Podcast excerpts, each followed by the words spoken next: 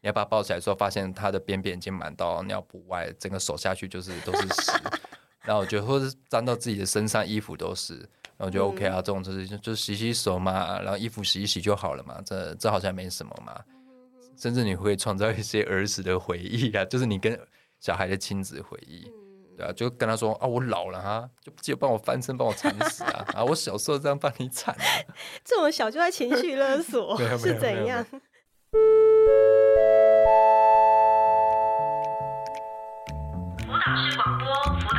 播，现在是朝会时间，请豆点学校的全体师生到礼堂集合。学习没有据点，豆点学校上课喽！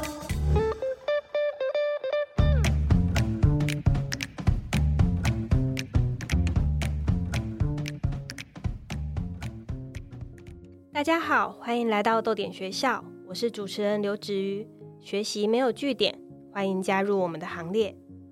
今天的节目，我们也准备了和生活息息相关的性别议题。如果你听了节目有任何想法，欢迎到豆点的社群媒体留言，加入我们的讨论哦。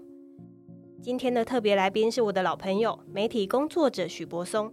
我们先请柏松跟大家打声招呼。大家好，我是柏松。我在媒体产业大概十年左右，那过去做过评论主编，跟现在做新闻主编。那很高兴今天有这个机会在这里跟各位听众还有子瑜碰面聊聊。嗯，哎，柏松跟我的渊源就是有点奇妙。三年前的这个时候，大概是这个时候，就是他是 Podcast 的主持人，我是来宾。然后现在很好，我们现在风水轮流转，没错。你今天给我小心一点，这样子。好，欢迎柏松来到豆点学校。今天我们要讨论什么主题呢？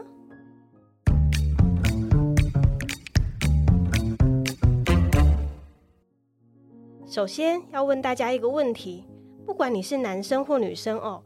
假如你现在是生理男性，即将和伴侣一起迎来一个新生命，你想要变成什么样的爸爸呢？嗯，还有以及什么样的伴侣？来，安静五秒钟，我们一起想想。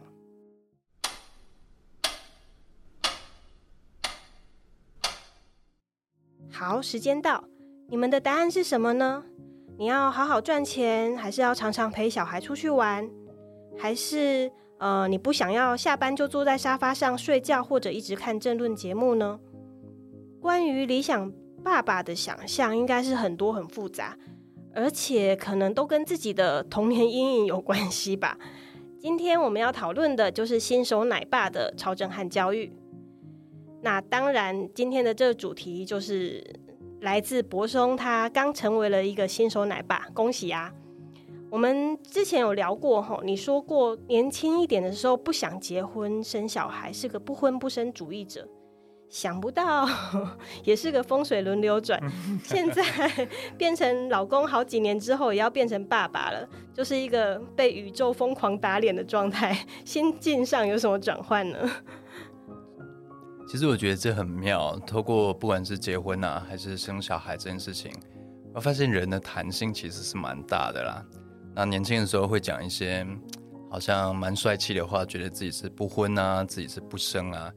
可是等时间到了之后，会怀疑自己，说当时这样所谓的夸下海口这件事的意义跟目的是什么？是为了博得一个这个天涯边缘人的这个美誉呢，还是是想要跟整个社会体制做对抗？那你要对抗这个是想象出来的体制，或者是你想要打倒，其实是那一个自己不想妥协的自己。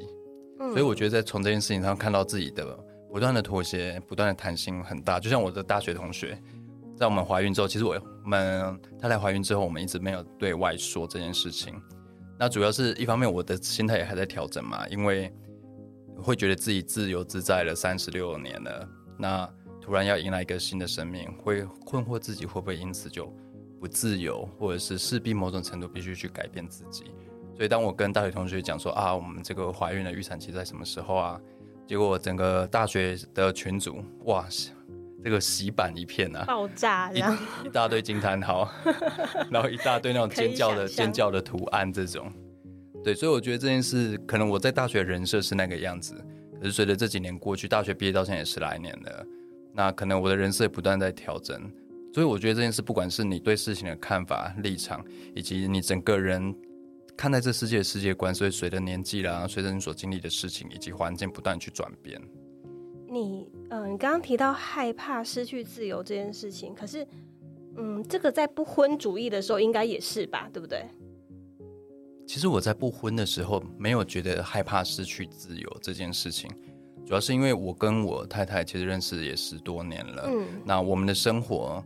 讲真的有点过着类似伪婚姻的生活了，嗯，所以不太会觉得你因此失去自由或什么。我太太在啊绝大程度上，我们都是彼此自由跟独立的个体，我们不会要求对方应该去顺应对方的想法，或者是说希望可以大家过着彼此共同的这种生活，而是他可以有他的社交圈，我有我的生活方式。所以基本上我们会在彼此的生活方式上取得很大程度的的协调啦。所以在那个时期，我不太会觉得自己不自由。但你要说到生到小孩不自由这件事情，是相较于不婚的不自由是更为深刻的。主要是因为有了小孩之后，你就必须把很多的时间跟精力放在小孩身上。我最近昨天才跟我太太说，我有点某种程度是否认说年纪增长之后会变得因此体力不好。因为在怀孕的时候，大家说哦，当爸妈很累啊。我就说怎么可能？我们这个重训，然后我推啊，这个几可以可以推几几公斤来呀，不然来来 PK。但是你真的当爸爸之后，你觉得说哇，这种累不是肉体上的累，嗯，是心精神上的身心都在累的状态。但也不是说你真的手很酸或者怎么样，那当然某种程度一定会有。可是我觉得最主要是因为你要一直 focus 在小孩身上，你的注意力会。到某一种程度会有点缓，对，会会疲乏，会涣散掉。所以等当你要把它抱起来的时候，因为现在小孩才两个月，就软绵绵的嘛。对。抱起来的时候有点那种凌晨的时候，你就觉得哇，精神很涣散，然后在心中一直告诉自己 focus，focus，focus，很怕把它摔到，对，很怕把它摔到或者折到或者什么的。所以我觉得倒不是说肉体上感到很怎么样，而是你心灵心灵上会觉得。很疲倦，但这个疲倦不是那种很负面的表述，而是说你会意识到自己的精神是处于涣散的状态了。但你要不断的把自己换回那个神志比较清晰、比较专注的那个精神状态上。这么害怕那种失去自由的感觉，那我是蛮好奇，你在知道太太就是欧米怀孕的那一天，你的心情是什么样子？就那一天发生什么事情，可以跟我们说一下。哎，我先回到我们前面谈到说不婚不生这件事情嘛。嗯。其实我觉得这件事情有点像是个人生活的方式。例如说，我觉得如果追根究底去探讨的话，我觉得会比较像是我个人对死亡的这种疑虑啦。因为我的人生就切分的很粗糙，也很暴力。我就会切分成出社会嘛，然后结婚嘛，生子。当你达到每个阶段成就之后。你好像觉得人生的里程已经开始在倒数，你快要到达目的地，就是死亡这件事情。所以，我如果不结婚，是不是就可以延后死亡？你看起来不像怕死的样子。倒也不是怕怕死，而是你会觉得好像还有很多事情没有做。那我常常会想，那人类创造这么多文明啊，创造这么多文化，可是当你死亡之后，这些都不存在了。那我们以前所累积的这些，比如说阅读，你喜欢的音乐，你看过的影视作品。到你死亡的时候，全部都化为乌有，那你就会觉得，我如果不想要让这些累积化为乌有，那我是不是就可以延后抵达死亡的目的地？所以我就会透过延缓结婚啊，延缓生子啊，做一种中二屁孩的这种抵抗啦，无意抵抗啦。但如果你刚才问到说，如果啊，我们第一次知道怀孕的时候，其实我觉得那个心情很像是未成年，然后偷尝禁果。就之后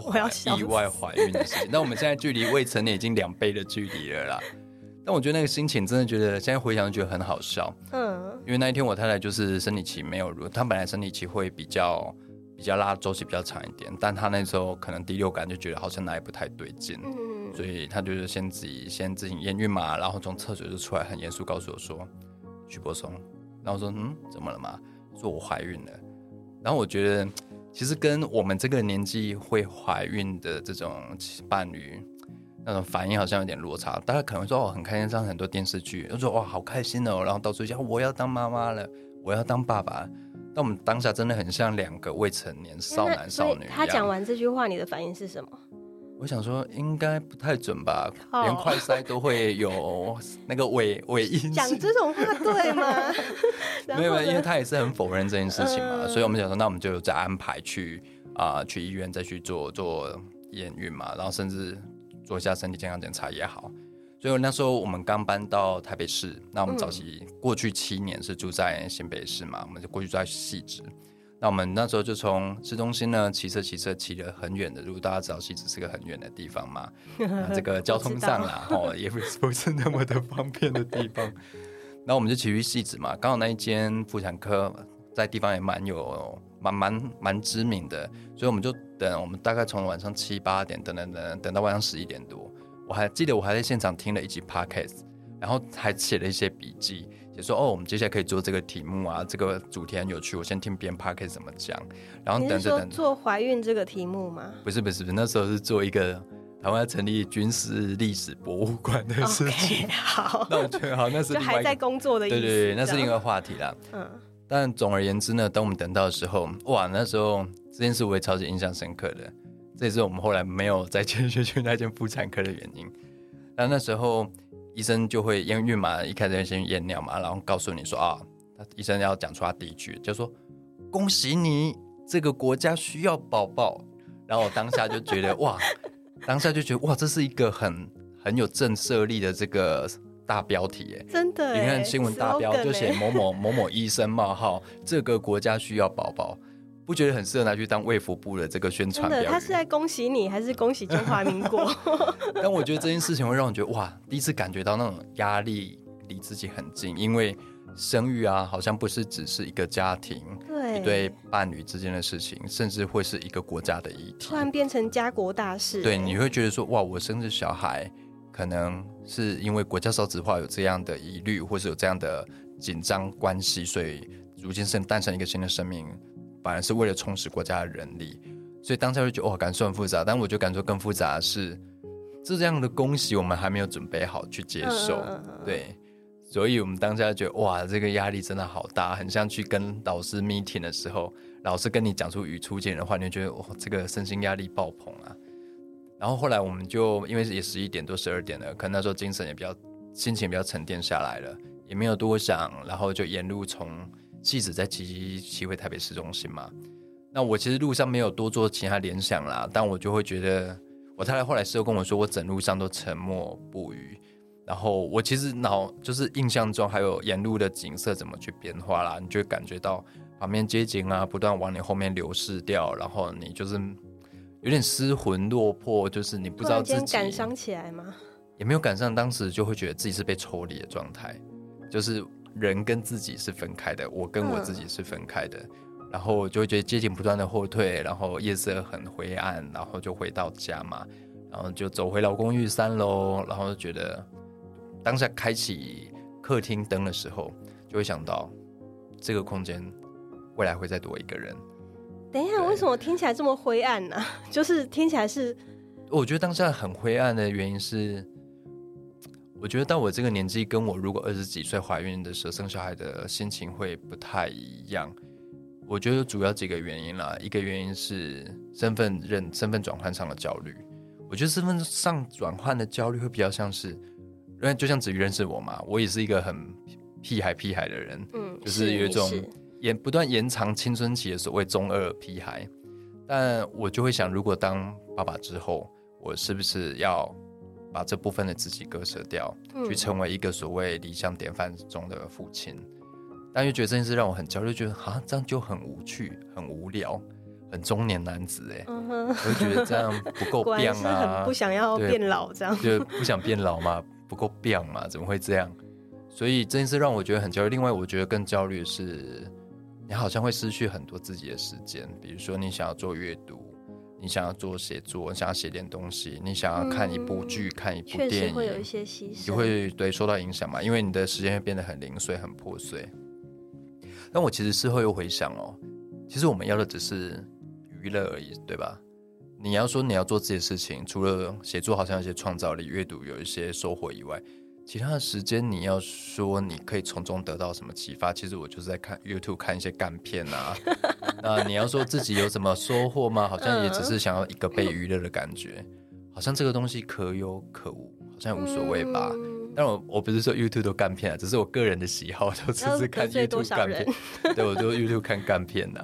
就是因为你需要平常工作很累，而且我们做新闻业就会觉得你每天沉浸在这么高大上这种议题又很严肃议题之中，但会需要自己某个时刻被娱乐到。所以我觉得主要会觉得你好像失去了自己的被娱时间自己的时间被娱乐的自由，以及你其实不太知道。我觉得最主要一个另一个焦虑来源是我跟我太太一个是台南人，一个是华联人。嗯，那我们的双亲都在台南跟华联，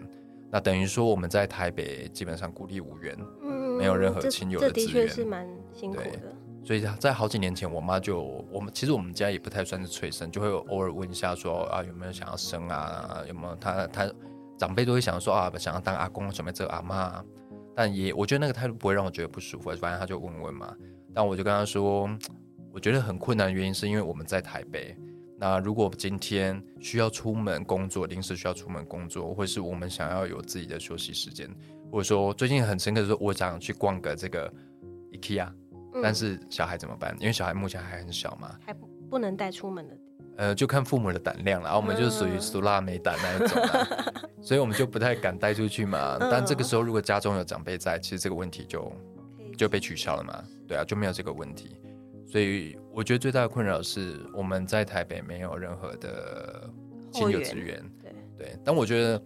当你在焦虑这么多的时候，你会发现，当事情发生的时候，就像我妈那时候跟我说一句话嘛，我妈就跟我说啊，洗搞洗当灯啊，我妈就会讲这种。哎，他们都会对讲这种话，哎，真对，，但我觉得，其实我觉得这句话无形中鼓舞了我，你知道吗？真的吗？嗯，我就觉得有时候你会不会就是想太多，想要把这个生育计划把它当做一个 war plan 一样，计划好说你要做，你要等于说写一份计划书，写一个计划，你什么时候做什么事情，然后累积预算要多少去执行这对个，比如说可能完美的啊生育计划，你要编列多少预算嘛？嗯这种事这是不可能的。但我觉得，其实你做洗稿洗单，等时间到你就知道自己该做什么事，我觉得也没有错啦，因为你会让自己更放松，反正所有事情就迎面而来，所以就迎刃而解。我讲一个例子好了。我以前在还没有小孩之前，我常看我脸书上有些朋友说他怎么帮小孩铲屎，嗯嗯，铲屎这件事情。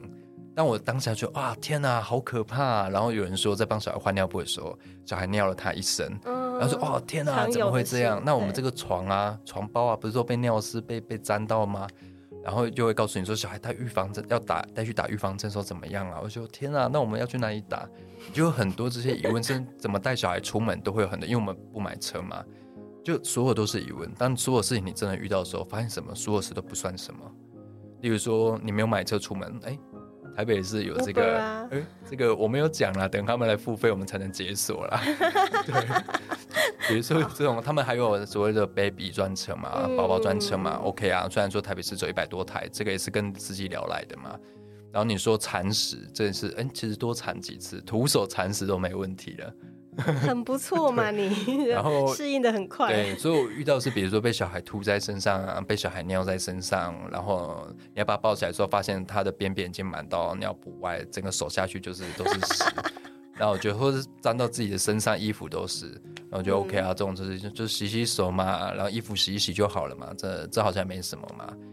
甚至你会创造一些儿时的回忆啊，就是你跟小孩的亲子回忆。对啊，就跟他说啊，我老了哈，就不记得帮我翻身，帮我铲屎啊！啊，我小时候这样帮你铲、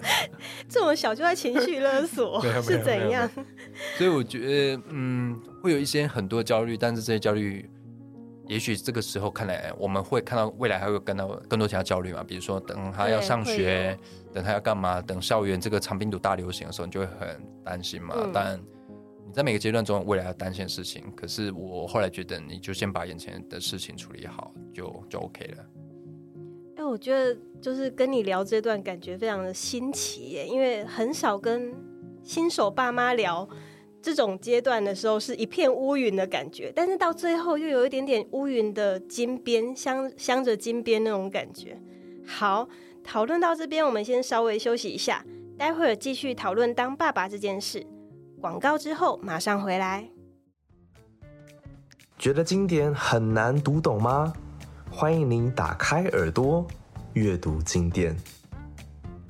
六月二号，礼拜五晚上七点到九点，在桃园市立图书馆新总馆一楼微光厅，演员陈玉婷和暨南大学历史系翁继安副教授用读剧的方式，陪您一同讨论爱伦坡的恐怖小说《红死病的面具》，也让我们重新思考传染病毒与人类社会的交集和关系。记得上豆点或桃园市立图书馆官网查询详细资讯，报名抢位哦。刚才我们聊到怀孕期间柏松的各种心理准备，不过孩子出生之后，其实才是挑战的开始哦。欧米生产的那一天，你有跟着进产房吗？有啊，怎么样？那天什么状况？哎、其实我觉得这天也很有趣，因为他就是小孩出生的那一天啊，刚好是双鱼座第一天。那我记得前一天晚上的时候，十一点，晚上十一点四十几分吧。然后我太太才跟我说，看来这小孩死也不当水瓶座。然后想说，嗯，OK，就是水瓶座不当，我们还有下一个星座。结果殊不知水瓶座一结束，隔天的凌晨五点多就破水了。真的很坚持不要当水瓶座 当双鱼座忍耐一一下天，这样。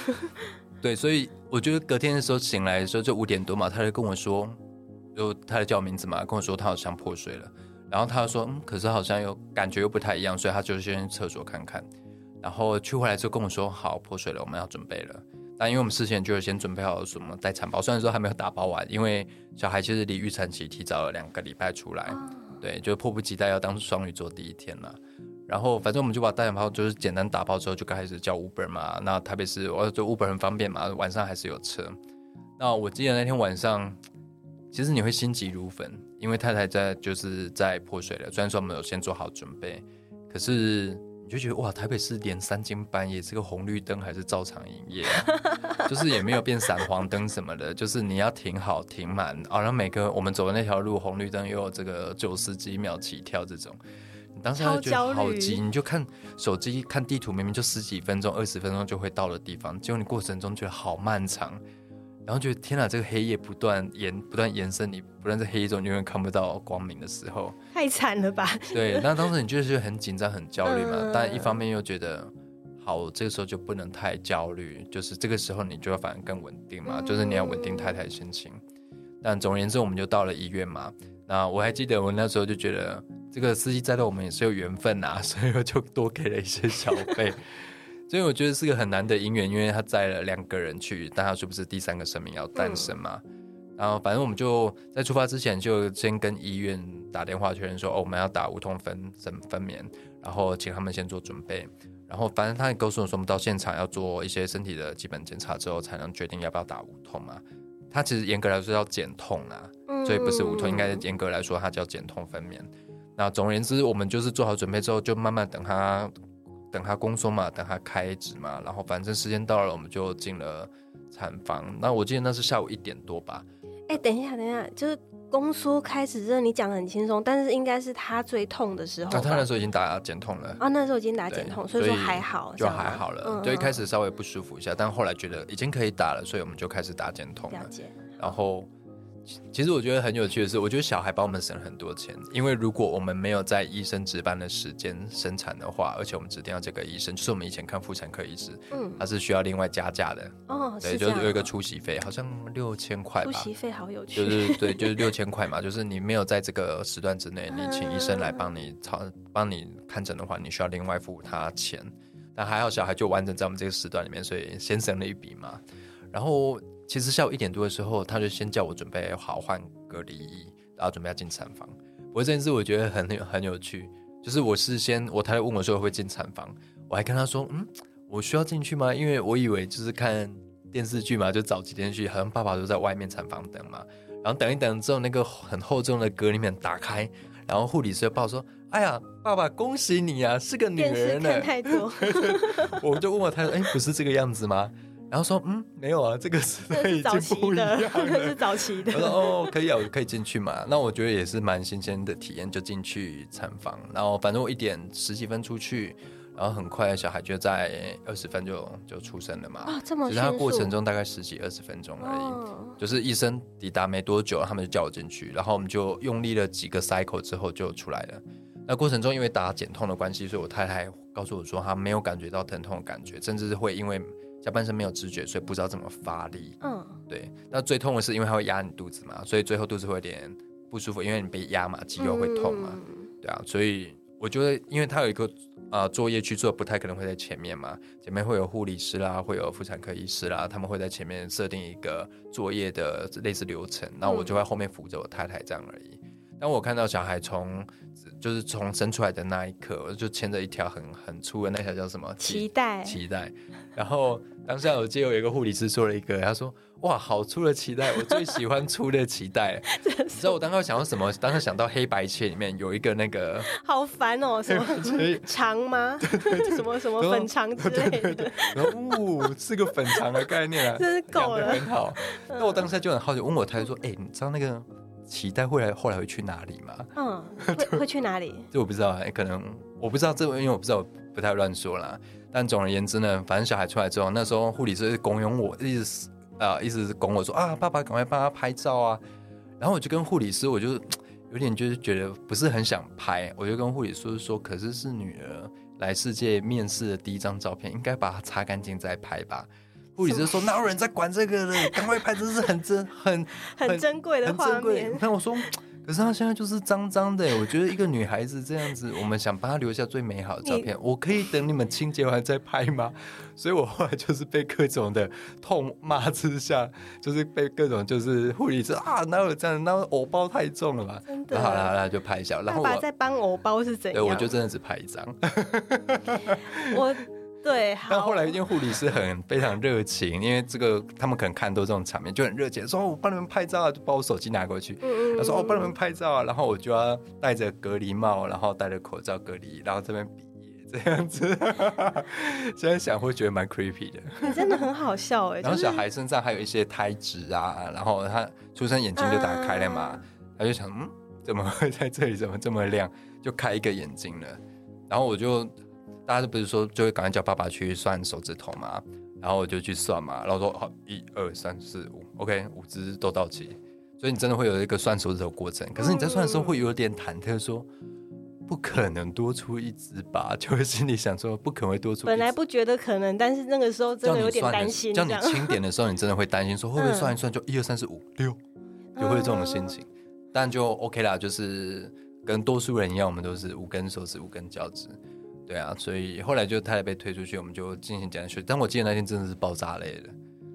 真的是超累，因为我们嗯凌晨五点多起来嘛，然后反正前一天我们大概两点多才睡，所以中间只睡了三个小时，小孩就抢前要来登场了。嗯嗯嗯，所以后来我们就回到呃病房之后，就回到场啊，回到休息病房之后，哦，真的累到不行，直接趴着，直接就要睡。但这时候你有很多手续要做，比如说要填资料啦，要干嘛要干嘛，要检查妈妈的伤口复原状况啦，然后甚至再再过一阵子之后，小孩就要推荐来喝奶啦，对啊，所以我觉得当天是非常疲惫、非常忙碌的。但是我当天后来我们还是回家一趟，因为我还是回去拿了很多这个当时没有对对对，西来不及带带来的东西，嗯因为医院离家里很近。我就那天骑机车回去，我心里想说，嗯，没有没有，我那天不是骑车回，我那天就是坐捷运回去嘛。我就想说也没有多远嘛，怎么会就是 去的时候感觉这么漫长，很漫长，然后回来说 嗯嗯没有很远啊，就走去捷运站再搭车，然后再走回家而已，对啊，所以那种心情前后的心情反差是非常大的。但我当天回到家、哦，这我就可以讲一个，就我以前也不是一个很容易落泪的人啊。诶，没有，我太太应该会否认这个状况。就是看我在看一些剧，看到自己痛哭流泪，比如说那个什么初恋，看到自己在那边痛哭啊，。不要不要岔开话题，那一天发生什么事？我那天回去之后，然后你知道，我又开启客厅嘛的灯，然后在家里收一收他的要带去医院的东西，然后当下就觉得哇，瞬间鼻酸，你知道吗？就会想说，天哪，这个家他下次再回来的时候，不知道要什么时候了，因为中间后来还就有去产后护理之家嘛，然后他就觉得说，这个家暂时就少了一个人，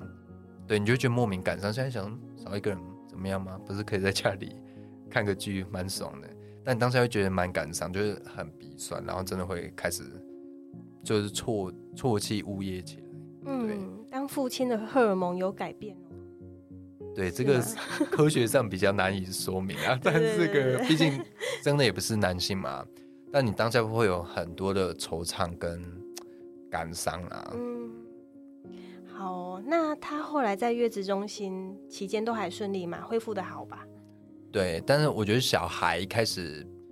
因为我们一开始新手父母嘛，就会很多很怕小孩怎么样，然后小孩后来到月中的时候，因为在医院的时候就被告诉说，哦，他的黄疸指数比较高一点，所以可能要去月中的时候再密切观察。那月中有照黄疸指数的仪器嘛，然后他们也定期去测量、去监测，来告诉我们说，哎，妹妹的这个黄疸数真的比较高，需要可能要送医了。那我觉得真的是一连串的强运呐。因为刚好月中有合作的医院嘛，然后于是他们已经联系好后送的方式，我只要叫车把小孩带过去就可以了。所以包含什么后续要挂号啊什么啊，或是走这些程序，他们都先帮我们处理好了。所以我只是很简单把小孩带去。但因为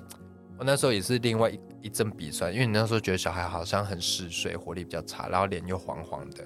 然后你就觉得说哇这么小才出生几公分，才四十八点五公分的小娃。然后就好像有点不舒服，因为黄疸嘛。但是虽然说你都知道黄疸这个可能就是小婴儿的有一些小波小浪，还有生理期黄疸，然后对他你不要变病理性黄疸就好了，当然会心疼。然后反正就也是叫 Uber 嘛，然后车来下到地下室，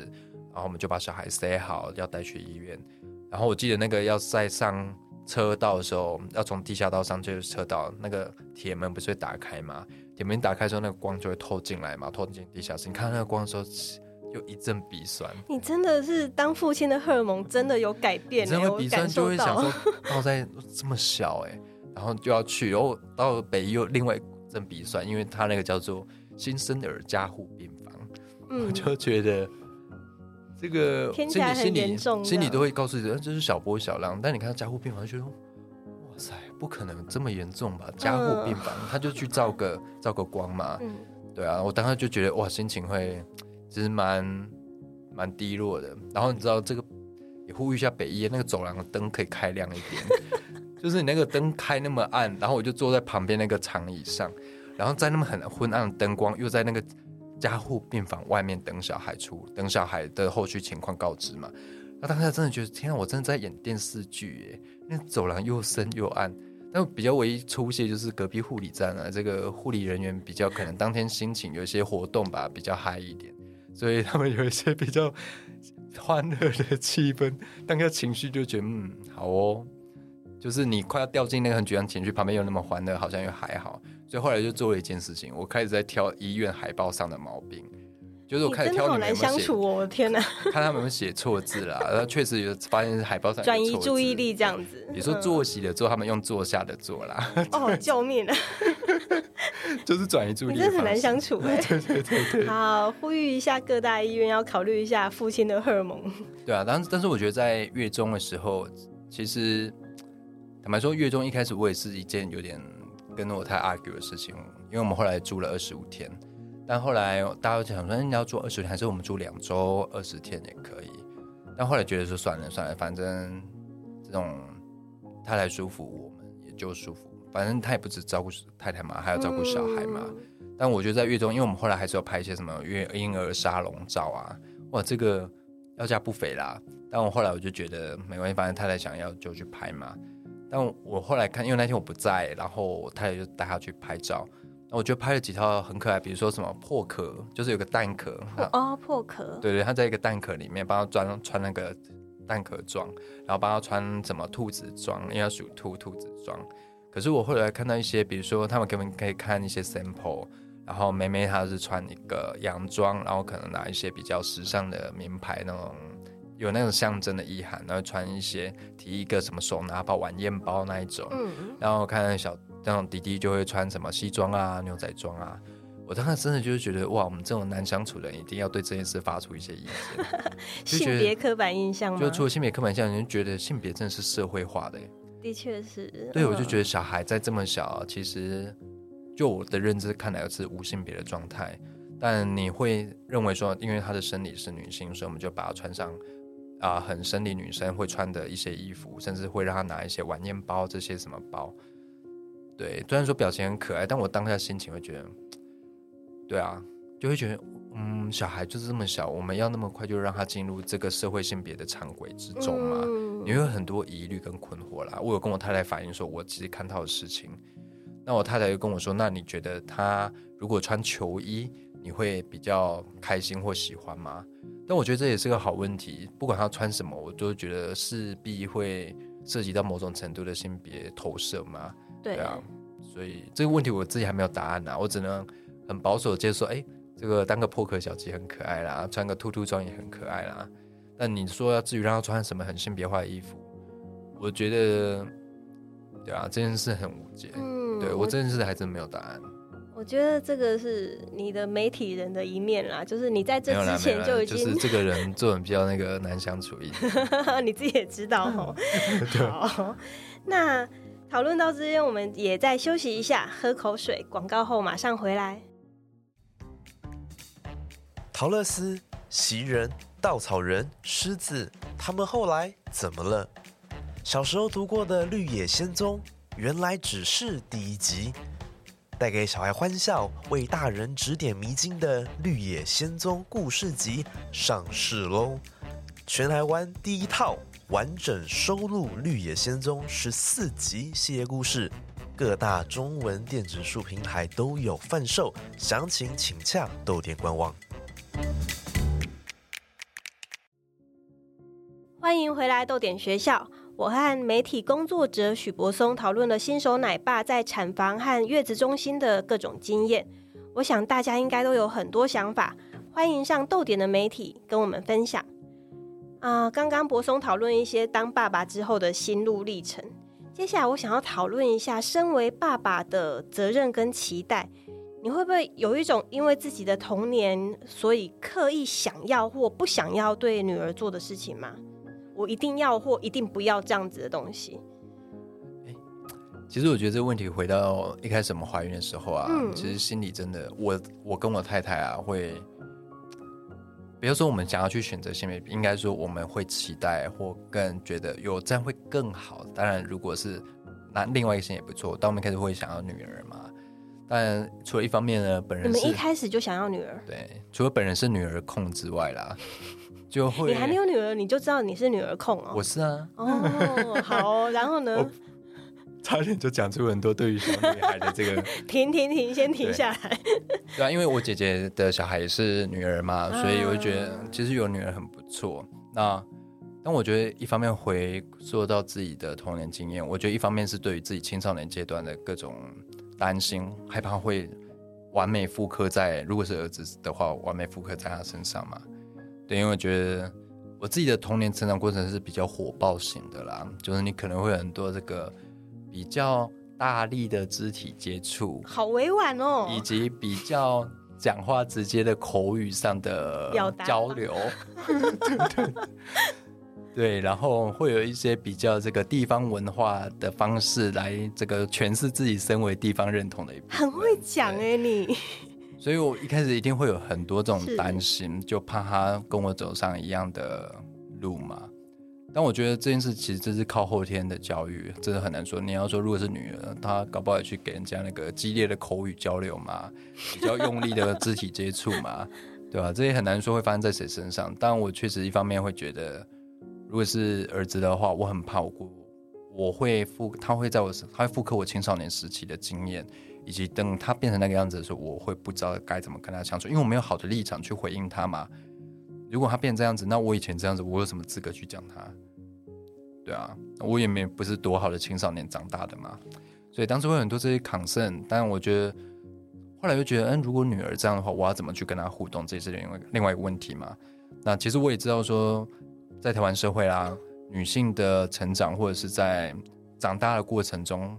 我觉得他会面临到很多的问题是，作为生理男性，你在青少年在童年时期不会遇到的，比如说。男生在一个家庭里面，他可能会觉得说，你可以不用做家事这件事情，我相信在很多的家庭中还是存在，即便是二零二三年的现在，还是会在不少家庭中出现。又或者说，会要求女生一定要学会烹饪，女生要学会洗衣服、晾衣服、折衣服。为什么这件事情家务分工会非常的性别化？我觉得直到现在台湾社会还是有这样刻板印象。那因为我自己的家庭，在我小时候，我比较感觉不到，当然有可能是因为我是生理男性，我也是长子长孙啊。可是就我自己的童年记忆来说，其实我们也参与大量的家务活动啊。比如说，因为我们家三个小孩，然后我们家是透天的嘛，三层楼，所以我爸妈就很公平，就是说啊，姐姐差一楼到二楼，我差二楼到三楼，然后弟弟在做哪样的的家家庭分工工作，所以其实大家都会跟着去做。所以我当然会担心说小就是妹妹长大之后遇到很多性别刻板印象啦，或是所谓对你性别角色的期待。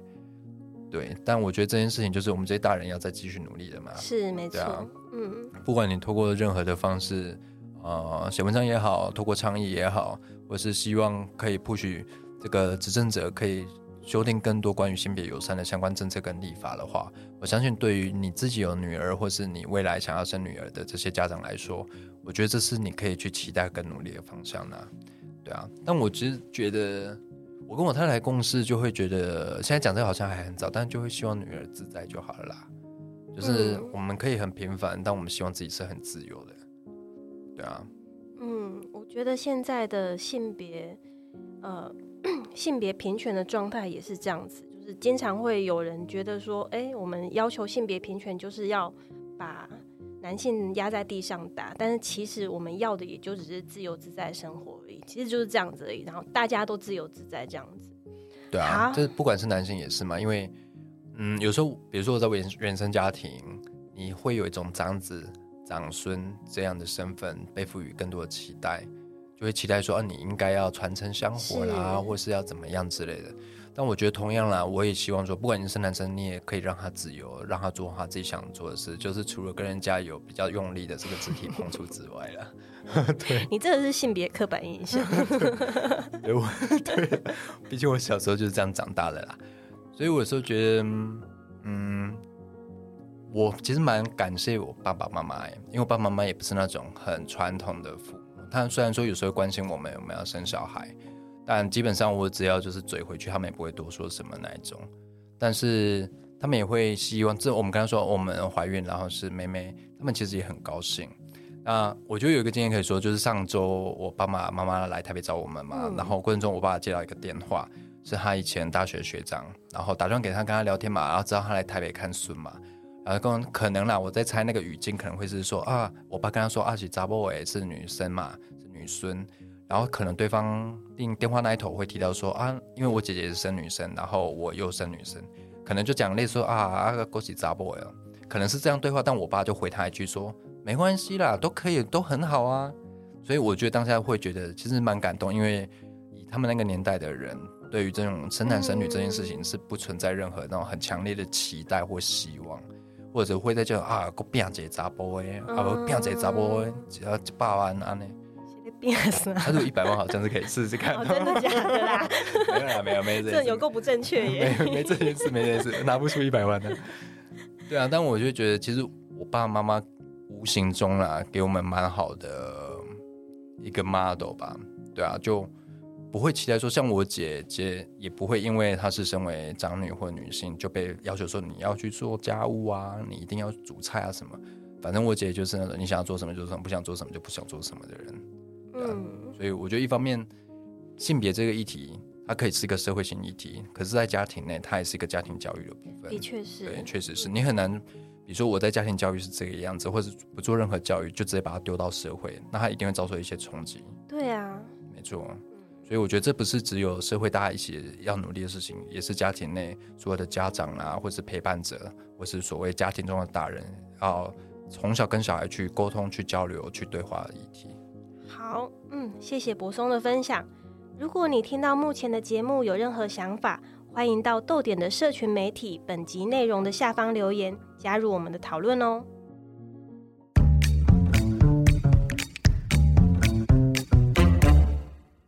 今天豆点学校邀请媒体工作者许柏松来讨论新手奶爸的超震撼教育。